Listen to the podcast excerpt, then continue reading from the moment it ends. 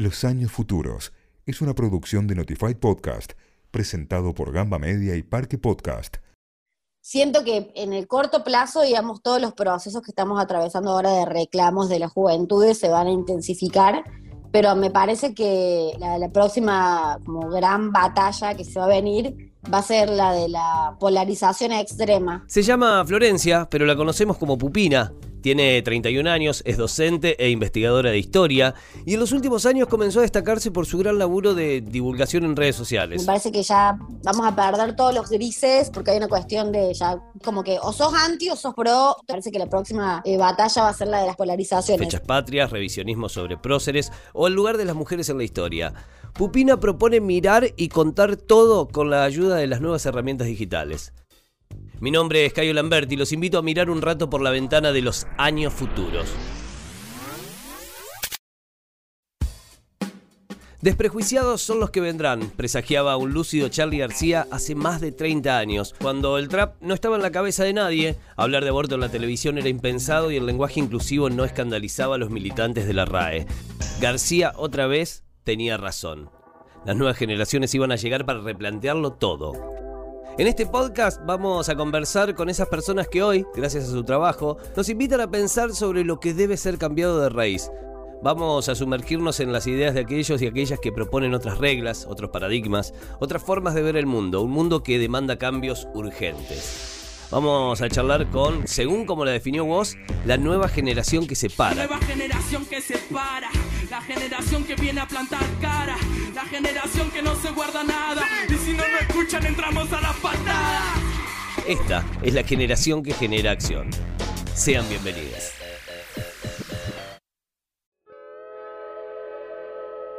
Hola Pupina, ¿cómo va? Bienvenida. Muchas gracias por la invitación. Los memes, su fuerte y su copyright por la forma que encontró para facilitar a una gran cantidad de personas la comprensión de fenómenos históricos bastante complejos. ¿De dónde nace esta pasión? No solo por la historia, sino también por acercarla a públicos masivos. ¿Qué posibilitan las nuevas herramientas, las nuevas plataformas como Instagram a la hora de enseñar ciencias sociales? Yo quería ser profe y mm, no sabía de qué, no sabía, me gustaba la antropología, me gustaban las relaciones internacionales, me gustaba como todo un poco. Y en sexto año tuve una muy buena profe de historia que me, que me hizo dar cuenta que tenía facilidad y que me gustaba mucho la historia y ahí dije, bueno, entonces profe de historia. Pero en realidad no, no me gustaba. De hecho, en quinto año me la llevé. O sea, tanto odiaba historia que hasta me la llevé. Mirá qué loco. Che, ¿y qué tuvo esa profe? ¿Qué, qué, qué te inspiró de esa profe? Eh, la verdad es que no sé bien porque ahora la, la veo parada desde el hoy y es una profe que hoy no querría tanto por su posicionamiento ideológico y demás, pero mm, me, me- me hizo sentir cómoda con lo que estaba estudiando, me hizo darme cuenta que, que era capaz de reflexionar sobre procesos sociales, porque yo iba a orientación naturales, entonces como que no tenía mucho vínculo con las ciencias sociales y me hizo como darme cuenta que las ciencias sociales no eran lo que yo pensaba, que, que eran como cosas aburridas. Mirá qué loco. Y, pero tu vocación iba más que nada para las ciencias naturales, o sea que hoy podrías haber sido profe de biología, ponele, profe de química, no sé. No, porque en realidad odiaba las ciencias naturales. Terminé en esa orientación porque me portaba mal en el cole y no me dejaron elegir. No, contame eso, contame la pupila estudiante. Te iba a preguntar, de hecho, cómo eras como estudiante, pero con esto ya me estás dando un pantallazo hermoso. Ay, me portaba re mal. en quinto, eh, odiabas el cole, no te dejaron elegir orientación porque fue casi un castigo. Me encanta esta pupina. Sí, me portaba re mal, era re moquera. O sea, no me llevaba muchas materias, digamos, me llevé materias dos veces, tres veces nomás, y, y una. Pero nada, me aburría en el cole, no lo quería el cole. un cole de, monjas, che, con muy cheto, como con nada, uno, un lugar del mal. Y mm, nada, me aburría, entonces hacía me echaba moco. No hacía nada malo, o sea, no, no hacía bullying ni nada, pero bueno, hacía cosas como, no sé, un día eh, yo sabía que la profe había dicho que le tenía terror a las cucarachas, así que en medio de una clase tiró un papelito negro y empecé a gritar, ¡una cucaracha! Y nada, la profe enloqueció y salimos todos del aula, así esas cosas. El moquero, la clásica moquera, digamos. el- el- el- el- está identificado, en el cole está identificado. Sí. Hoy creo que ya tenés, tenés el olfato afinado, digo, Ay, no sí, por, por qué mal. experiencia propia, sino porque, nada, los debes identificar también. Sí, los identifico y entiendo también por qué se aburren, entonces como que no los, no los castigo tanto porque es como "Ah, yo también me aburría así. Claro. No Bueno, te voy a bueno. juzgar. Está buenísima esa empatía, está buenísimo por generar eso, digamos, de entenderlo, ¿no? Porque por ahí, Sí. viste que, le, no sé, somos como por ahí de una generación en la que el profesor eh, era la palabra máxima y la autoridad y era lo que había que hacer y te tenía que gustar y tenías que prestar atención como sea, digamos. O sea, a mí me era, ¿no te gusta matemáticas? Sí, y bueno, lo lamento, es así, digamos, ¿no? No es que le ponían huevo como para enseñarte. Sí, a mí me pasaba lo mismo hasta que tuve a esta profe y a un profe de, de física que era un maestro, pero bueno, yo con los números no me llevo bien. Che, ¿y, y qué es lo que más te jodía como, como estudiante? Digamos que, que en algún momento hoy, profe, dijiste, esto no lo voy a repetir, esto no lo voy a volver a repetir, no, no quiero que pase. Y cuando los profes te juzgaban, yo insisto, iba a un cole católico, cheto, o sea, cheto, cheto, mis compañeros eran muy chetos y los profes nos juzgaban mucho y nos hacían sentir muy mal. Nos juzgaban por lo que pensábamos, nos exponían, nos hacían pasar vergüenza.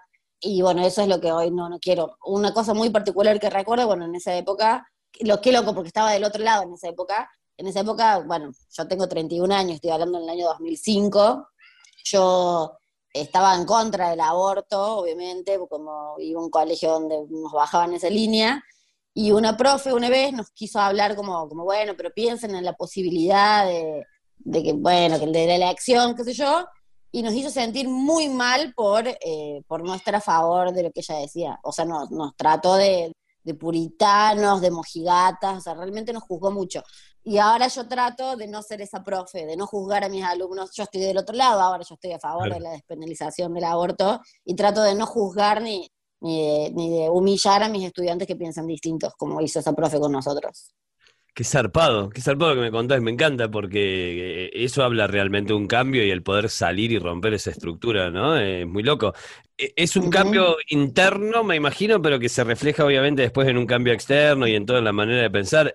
Eh, Es dificilísimo. Lo, lo que está bueno por ahí es verlo, mirar hacia atrás y darte cuenta de un montón de cosas que, que están buenas y poder reconocerlo también, ¿no? Digo, porque es parte del aprendizaje. Sí, totalmente. Es parte del aprendizaje, bueno, y es parte también de, de- de con quién nos rodeamos y de la necesidad de, de juntarnos con personas distintas a nosotros siempre. ¿Y te costó ese proceso de apertura? ¿Sentís que, que- que te costó mucho o por una cuestión generacional medio como que ya lo, lo venimos incorporando? No me costó porque estudié en la Facu de Filo y Humanidades, donde, digamos, es como que bastante marcada la tendencia ideológica y, y la postura sobre la vida misma, entonces no me, no me costó porque era como, ah, todos piensan así, bueno, vamos a ver qué piensa esta gente.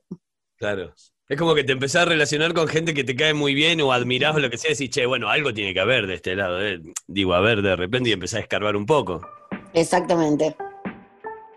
Pupina trascendió al mundo académico por una particular técnica que usa en el aula para enseñar, hacer memes para explicar procesos históricos. Sí, y no se trata solamente de condensar todo ese contenido en un concepto e imagen, sino que es una muy buena forma de acercarse generacionalmente a sus estudiantes, entenderlos, indagar en lo que les gusta, los entretiene y también aprender con ellos. hace creo que 3, 4 años tenía un curso que nos llevábamos muy bien, que realmente había mucha confianza y mucha buena onda, y los chicos me decían que se aburrían, que no les gustaba lo que estábamos viendo, encima historia de tercer año que es como muy aburrida porque es historia argentina. Y mm, bueno, les, les propuse a ellos que, bueno, ¿qué quieren? A ver, si, ¿qué, qué, qué quieren hacer para divertirse? Y me dijeron como, bueno, hagamos otra cosa. Y fue como, bueno, memes, ¿quieren hacer memes? Bueno, hagamos memes, onda, hagamos lo que ustedes quieran. Hicimos los memes y nada, no solo que les gustó, sino que yo ahí vi que, que tenían un potencial didáctico como muy copado porque los enganchaba, podían condensar una idea, resumir algo, condensar una idea en una imagen y dije, bueno, acá está, est- esto es una mina de oro, los memes en el aula. Ah, o sea que surgió así por, por un hecho de buscarle la vuelta, básicamente. Sí, exactamente, de, de decir, onda, ¿qué, qué, qué más puedo hacer para que se interesen por la materia? Bueno, memes. ¿Y realmente cambió el interés de los pibes? O sea, ¿se, se engancharon? ¿Le- ¿Les copó la, la dinámica? ¿Les copó después? Digo, porque también el fin es que les cope la historia o que les cope el contenido. Sí, se engancharon porque, primero que era algo nuevo, o sea, de entrada, eh, lo novedoso siempre engancha. Y segundo, bueno, empezaron a competir por quién hacía el meme más gracioso. Y bueno, para hacer el meme más gracioso tenían que entender mejor el tema. Entonces sí, se pusieron ahí. Y, me llamaban todo el tiempo al aula, onda, profe, profe, vení, explícame esto, que quiero hacer un meme sobre esto. Y era como, ay, no puedo creer, que quieren que les explique algo. Qué emoción. Sí. ¿Y, y con los demás profes o, o con los demás cursos? Digo, ahí pegó y estuvo bien. Y después, de repente, ¿qué te decían lo- los otros profes, los otros docentes? Porque me imagino que también el, el arco debe ser bastante amplio. Sí, en ese cole en particular, em, yo no tenía muy buen vínculo con, con los directivos y con los otros profes, con varios otros profes, así que no, como que nada, no le dieron bola, como, ah, mira, hace memes. mm. Y la preceptora, me acuerdo que, que se arrimó y me dijo, no puedo creer entrar al aula y verlos a todos trabajando. O sea, la única que notó algo fue la preceptora que dijo, onda, estos pibes no hacían nada, porque posta, no hacían nada nunca, y de golpe en historia estaban ahí, boom, todo el día trabajando. Pero bueno, lo- al resto, al resto no me, no me dijo nada, pero porque no me querían otros profes. Pero que sos como, eh, no sé, tenés una apariencia particular, un look, los tatuajes, sos joven, implementaste una nueva forma, digo, ¿te, te veían como un bicho raro? Eh, sí, sí, sí, eh, mucho, mucha parte de, de- de- de la apatía que sentíamos era, bueno, porque yo tenía tatuajes, porque yo tenía el pañuelo verde en mi mochila, eh, porque, bueno, reclamaba cosas al colegio, como cualquier trabajador debe reclamarle a su patronal, entonces no les gustaba eso. Tocabas el Por bajo. piquetera. Claro. Sí, sí, sí, sí, no, no, me imagino que eh, todo eso y dentro de, de- está bueno eh, verlo desde ahí, ¿no? Porque dentro de, de un sistema por ahí conservador o cerrado, que en realidad yo creo que debería ser muchísimo más progre, porque estamos como, formando a pibitos, ¿no? Entonces como que debería ser un poco más abierto o al menos darle la posibilidad de que piensen de otra manera o ponerle todas las cartas sobre la mesa, se termina convirtiendo en un ambiente, me parece, medio conservador, ¿no? No, no por la forma de darlo ni nada, sino porque me, me parece que las normas están puestas así. Exactamente, sí. O sea, se supone que es un, que trabajamos con adolescentes y que queremos formar adolescentes y queremos darles herramientas y bueno, ¿cómo, cómo le vas a dar una herramienta a vos si te- generacionalmente estás a, mil años luz de, tu estudiante? O algo re gracioso que, que me pasó esta semana, que tenemos en un cole, les tenemos que hacer un, como un festejito para el Día del Estudiante a los chicos por la compu, digamos. Y nada, y la profe, con, una de las profes con la que me tocó trabajar, me dice, "Ay, yo, yo no sé ni cómo se usa la compu, me dice, así que, bueno, fíjate cómo podemos hacer, y es como, wow, o sea, ¿cómo, cómo podemos acercar a los estudiantes si ni siquiera sabemos usar una compu? Claro. Y Sí. 45 años de la profe, digamos, no, no tiene Claro. 60. Sí, ahí la culpa ya no la tiene el sistema, ahí la culpa también, es- la, la responsabilidad es propia en ese caso, me parece. Exactamente.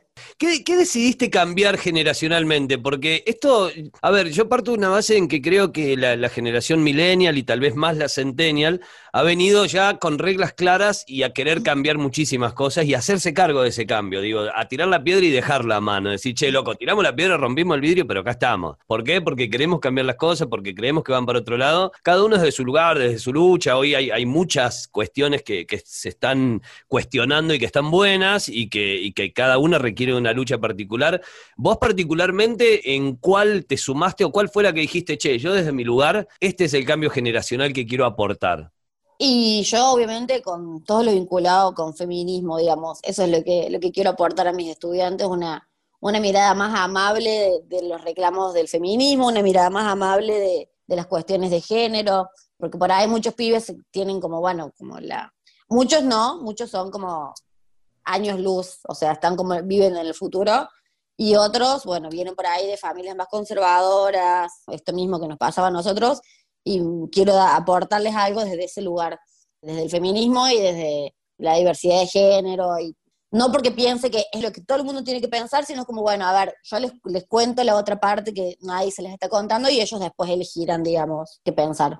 Eso hacia abajo, digamos, hacia los estudiantes, y en cuanto hacia los que están con vos y hacia arriba, porque también me parece que hay un cambio. Recién dijiste algo fundamental y es decir, bueno, empezar a reclamar cuestiones de trabajadores. Creo que sí, en este caso yo también me hago cargo, somos una generación que empezó a poner las reglas claras en cuanto al dejar de laburar gratis, dejar de pagar derecho de piso y todas estas cuestiones que solo son argumentos para explotarte del capitalismo, no existe otra cosa que, que no sea eso. Desde ese punto de vista, ¿también crees que, que aportaste y que vas a aportar mucho?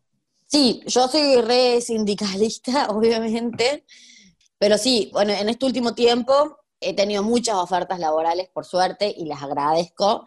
Traté de ponerme firme pensar, y, de, no aceptar propuestas laborales que no impliquen una paga, para no sentar un precedente, porque si yo laburo gratis, estoy sentando un precedente para las personas que vienen después, que bueno, claro, si no, a esta, a esta no le pagamos, a vos tampoco te vamos a pagar entonces.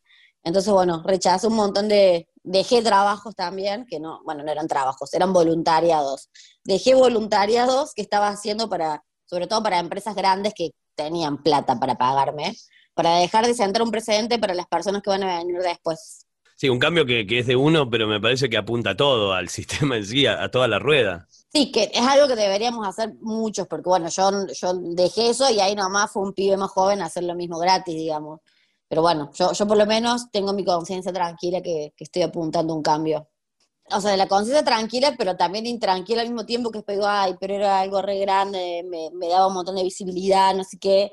Y ay, van a, van, a poner a alguien más, y, y, entonces yo, ah, mira, además me va a llamar. O sea, tengo también esa, esa lucha interna de decir, onda, ah, pero estaba bueno, pero es como, bueno, no, no, mi tiempo vale, tengo un montón de cosas para hacer. Si no hay plata, nos vemos en Disney. Así corta. Bueno, no, pero está bien. Bueno, entraste al mundo de los medios y está bueno porque ahora abrimos esa puerta y es como que te pago con fama, te pago con visibilidad, te pago con likes, te pago con seguidores y no, digamos, eso es consecuencia, todo lo demás es laburo. Sí, bueno, todo esto que estoy hablando es en medios, ¿no? Porque todo lo que sea educativo se paga siempre porque va por el ministerio. Esta es mi experiencia en medios y con los medios más grandes de Córdoba, sobre todo, digamos, no, no con medios pequeños. Los medios pequeños siempre tienen la buena onda de aunque de alguna forma te retribuyen, porque yo por ahí digo, bueno, una colaboración pequeña se tiene que pagar con dinero, eso es real porque no vivimos de otras cosas, pero decir, bueno, un medio chico que está apareciendo, que está creciendo, que te dice, bueno, no, pero te doy, y bueno, ahí eso es un poco más flexible, digo, mi postura es con los medios hegemónicos. Cuando hablamos de trascender el aula o el mundo académico, hablamos de que hoy Pupina es una referente en las redes a partir de su desembarco en Filonews, uno de los medios más vanguardistas de nuestro país. Un lugar que se ganó con muchísima justicia, pero como suele ocurrir en la mayoría de estos casos, fue algo que tal vez siempre estuvo ahí latente y de repente explotó. Pero no fue casualidad. A mí siempre me gustó actuar. Cuando era chica, mi sueño era ser actriz, obviamente. O sea, no, no, no soy una persona que se avergüenza de las cámaras o, qué sé yo, me, me, gusta. La vida me llevó a la docencia, soy música, eh, toco hace 10 años en una banda, o tocaba, no sé, porque con esto la continuidad de los proyectos musicales es como compleja. Nunca le tuve miedo a la exposición. Y bueno, a partir de estas cosas de los memes, me invitaron a dar una charla en una ONG que se llama Educando el Cerebro, que la dirige Fabricio Ballarini, di una charla sobre cómo enseñar con memes. A Fabricio le gustó la charla, él trabajaba en Filo, trabaja en Filonews, lo propuso en Filonews, él estaba a cargo de un proyecto que se llamaba Proton, que eran videos de divulgación científica, y bueno, propuso que si no podían sumarme a mí para hacer contenido histórico, de divulgación histórica bueno, y ahí empecé a trabajar en filo y ahí boom, me explotó todo lo demás, digamos. Claro, pero fue eh, increíble. Yo que por ahí vengo siguiendo más, más el camino por cercanía, en estos últimos 6, 7 meses explotó además, ¿no? Fue, digo, a nivel seguidores, métricas, todo. Sí, zarpado. O sea, la verdad es que todavía no lo creo. Ajá, ¿y cómo te llevas con eso? Porque de repente pasaste del aula a 30, 40 alumnos a tener un nivel de exposición en el que tenés que empezar a conjugar un poco las dos. Sí, la verdad es que como te digo, eh, como toqué mucho tiempo en, bandas y eso, no, no le temo a la, exposición de alguna forma. Hice comillas porque no me van a ver exposición entre comillas, pero sí me demanda mucho más tiempo, es como que no tengo tiempo libre, o sea, mi tiempo libre desapareció a partir de esto, porque sobre que yo tengo cinco colegios, tengo todas las horas cubiertas, soy adscripta en la, en la universidad, en dos cátedras, y creo que no más, más nada, ya no, sé ni lo que hago. Me, me robó todo mi tiempo libre hacer esto. Pupina forma parte de una generación de comunicadores que tienen un gran compromiso por acercar el conocimiento a la mayor cantidad de gente posible. Lo hacen desde distintas ramas de la ciencia e incluso desde el arte. Lo que les une es la necesidad de hacer que las ideas se expandan más allá de las aulas y que se conviertan en motor de transformación individual y colectiva. Divulgar, enseñar, comunicar, poner en común. Ese es el objetivo. Sí, en mi caso particular está vinculado con, bueno, con, con tarea docente, digamos, con mi, con mi vocación de enseñar. Siento que, bueno, que lo que hago de divulgación es una forma de ser profe en redes. Y también creo que es, eh, estas personas que hacemos divulgación, digamos que la mayoría hacen la investigación también, o hacen la tarea de investigación, es también como una deuda con, con la sociedad, como decir, a ver, sepan que estamos haciendo estas cosas, porque por ahí si no el conocimiento queda en el ámbito académico y no baja nunca, o si baja, baja después de mucho tiempo. Entonces también es una forma de decirle a la gente, miren, los científicos hacemos cosas, o los cientistas sociales hacemos cosas, hacemos esto, esto y esto, o sea, sepan que, que estamos haciendo cosas y que ustedes merecen saberlas. Claro. Y, y, ese compromiso tiene que ver con, no sé, con la educación pública, con, con lo que cada uno fue recibiendo y tuvo la posibilidad. Eh, yo acá hablo por mi, por mi caso, digamos, porque no sé qué onda el resto. Yo sí siento que, bueno, que son cosas que también le debo a la universidad, que me formó de manera gratuita. Yo en, todo mi trayecto universitario, o sea, ni siquiera los cospeles terminé pagando el final. Eh, y siento que es una forma de, de, de, devolver de algo a la universidad que, que tanto me dio, aunque suene recursi. No, pero es, es un poco, ¿no? ¿no? Creo que en otra época no se valoraba tanto la educación pública y era casi como, bueno, es tu obligación, educame. Sí, sí, sí, y la educación pública y la educación de calidad, o sea, porque acá se dan pública y de calidad. ¿Cómo te llevas con la religión? Vos me dijiste que fuiste un cole religioso y, y bueno, me imagino que toda esa formación dentro de, de esa estructura es muy loco cuando la rompes, pero debe ser muy dura de romper también. Yo espero que no estén escuchando los directivos del cole confesional donde trabajo. en mi juventud, en mi adolescencia, fui un cole confesional, era creyente. Mi familia no es muy católica, digamos, fui ese cole porque mi mamá fue ese cole, pero no me bajaban ninguna línea. Después de grande, bueno, nada, eh, nada, no, yo no, no soy una persona creyente, de hecho, anoche mismo, porque siempre antes de dormir, viste, el cerebro activa la parte de, pensar cosas profundas, pensaba como, ¿qué será después de la muerte para una persona que no cree después de la muerte? ¿A dónde mires? Pensaba ayer, antes de dormir, muy bello.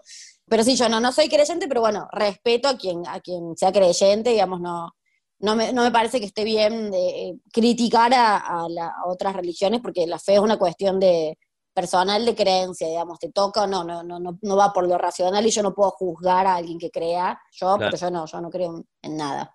Igual, fíjate qué loco lo que acabas de decir, me encanta, porque si te pones a, rascar un poco detrás de esto que decías, ¿a dónde me iré? Yo que no creo en nada, y por ahí hasta es re, re católico que vayamos a algún lado, o es, no sé si católico, es religioso que nos vayamos a otro lado, que pasemos a otro plano, ¿no? El pensar ese vamos a pasar a otro plano, la religión que sea lo toma, ¿viste? Que estamos como muy determinados en eso.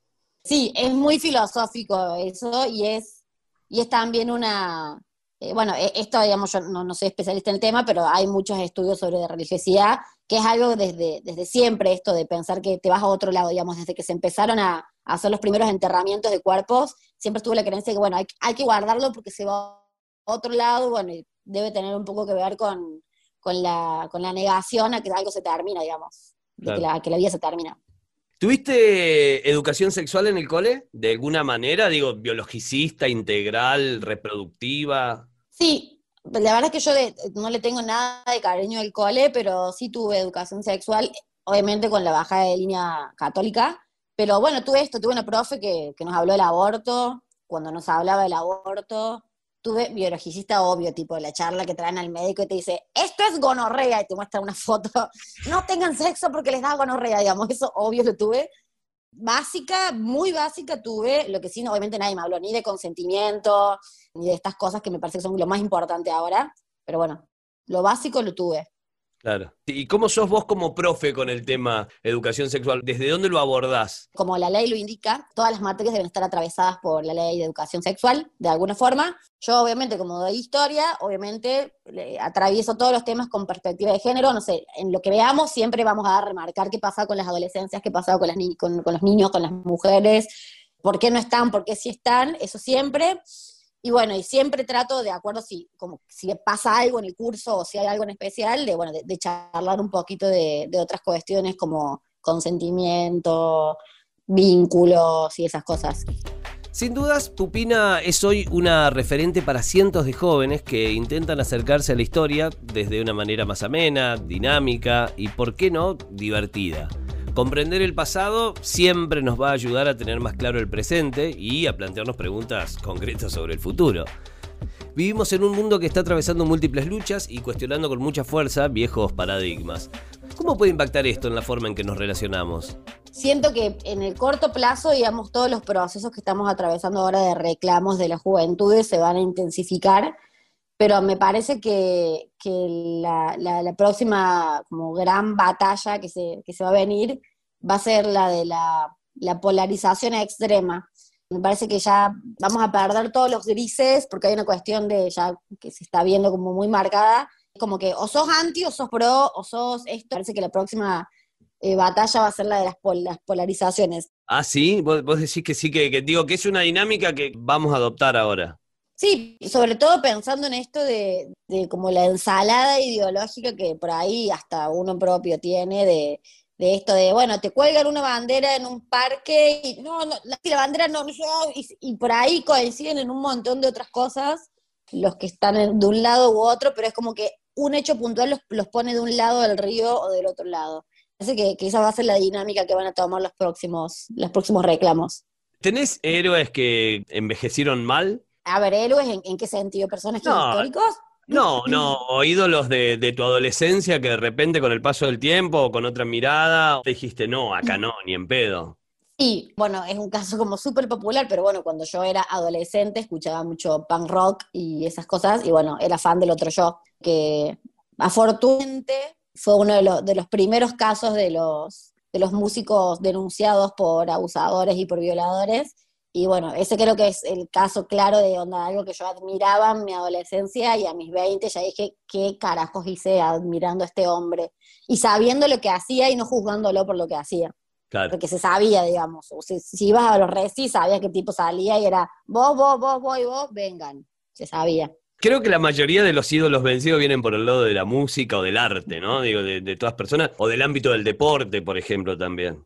Sí, yo como deporte, mi único deporte es, no nada, ninguno.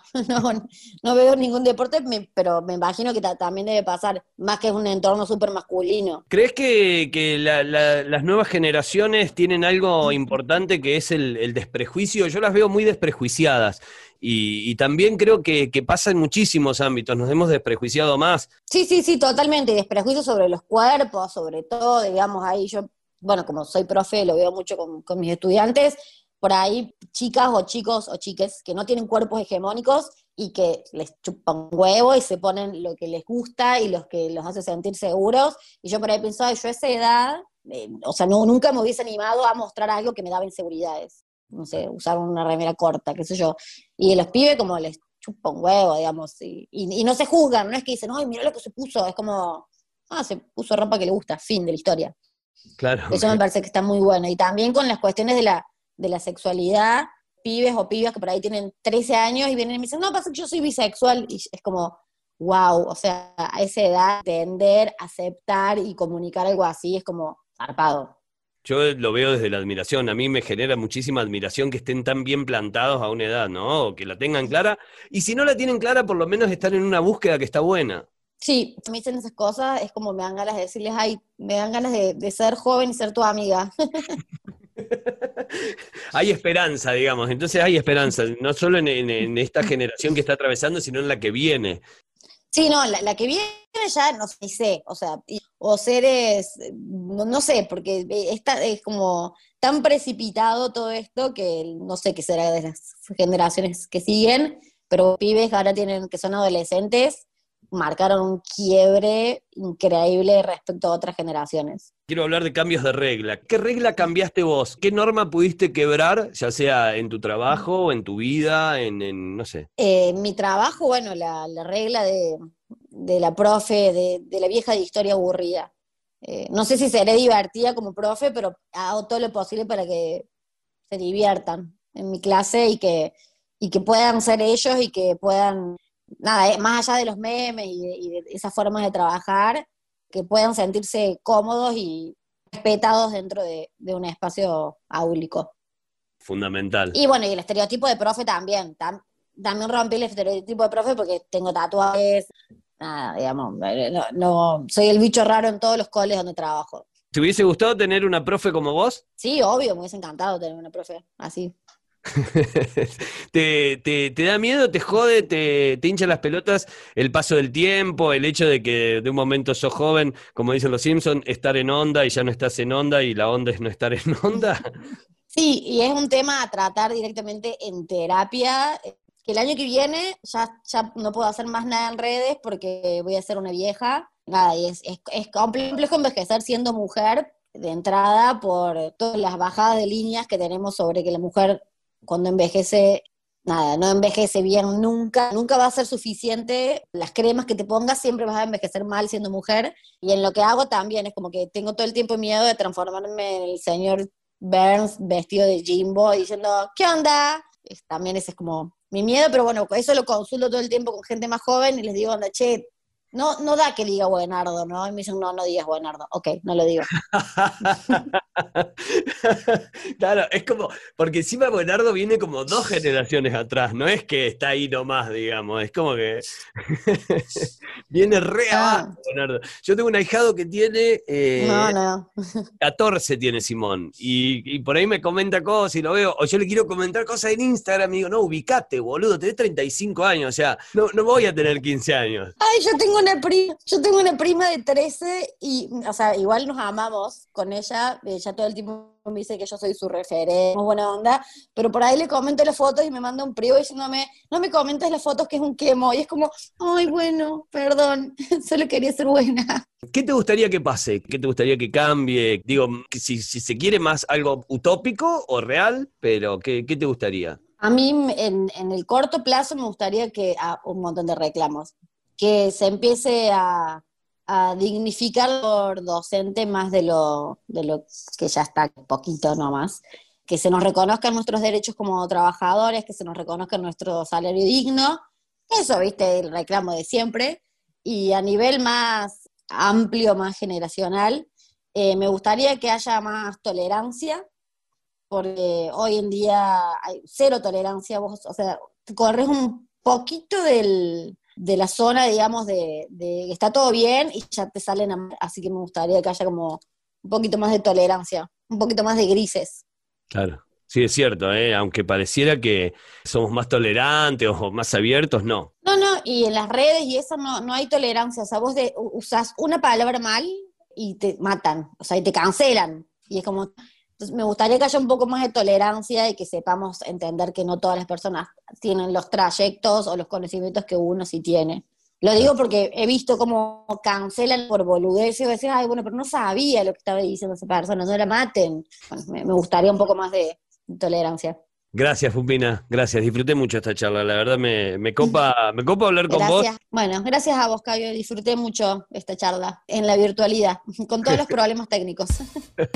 que la gente no los va a notar.